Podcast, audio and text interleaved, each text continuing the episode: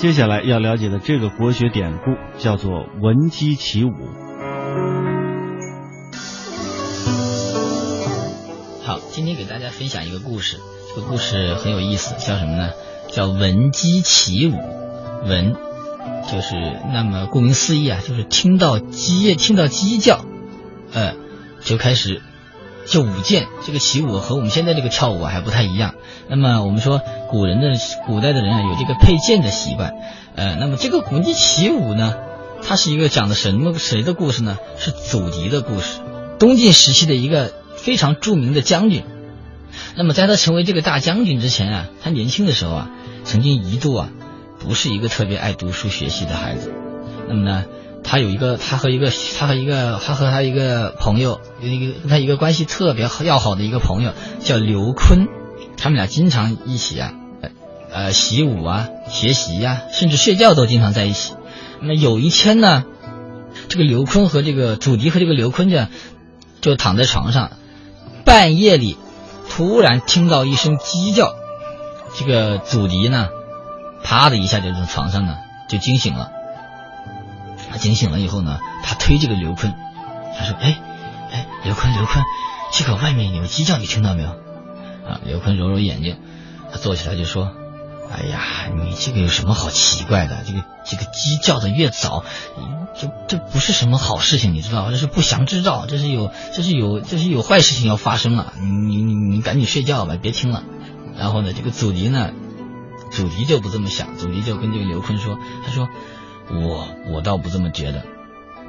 你看，如果我们能像这只鸡一样，每天早上起来呢，读书习武的话呢，我们将来一定会，一定能够为国家建功立业，一定能够，一定会有出息的。”开始，刘坤呢也是满腹狐疑，觉得觉得觉得这个觉得这个祖籍呢，呃，异想天开。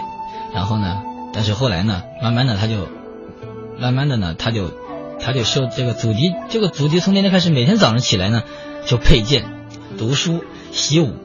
这个刘坤呢，也受到了他的影响，慢慢的呢，也和他一起，两个人每天早上呢，在这个鸡打鸣的时候啊，就开始大清早的就开始学习，开始学学文习武。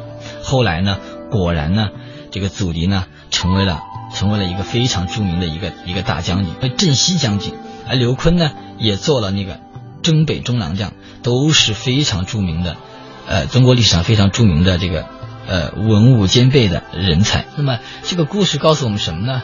大家看啊，我我们同样对待一个事情，这个关于这个鸡叫，这也是一个非常平常的一件事情，对不对？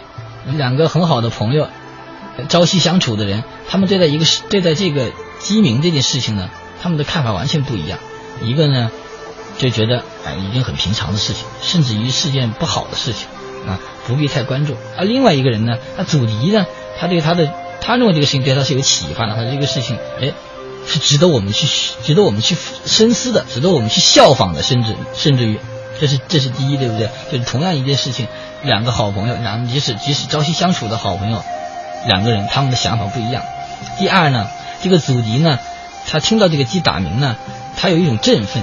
大家看祖迪这个人呢，生活当中这个鸡叫这么一件非常普通的事情。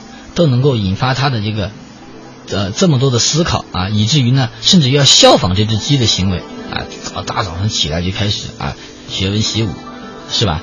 然后呢，呃，更重要的是呢，通过这个自己的行为来影响他的朋友，他的这个朋友呢，刘坤这个这个好朋友呢，也受到了他的影响，受到他的感染。还可见呢，在我们的生活当中呢，我们应该呢多去结交这个呃有有有积极向上的朋友。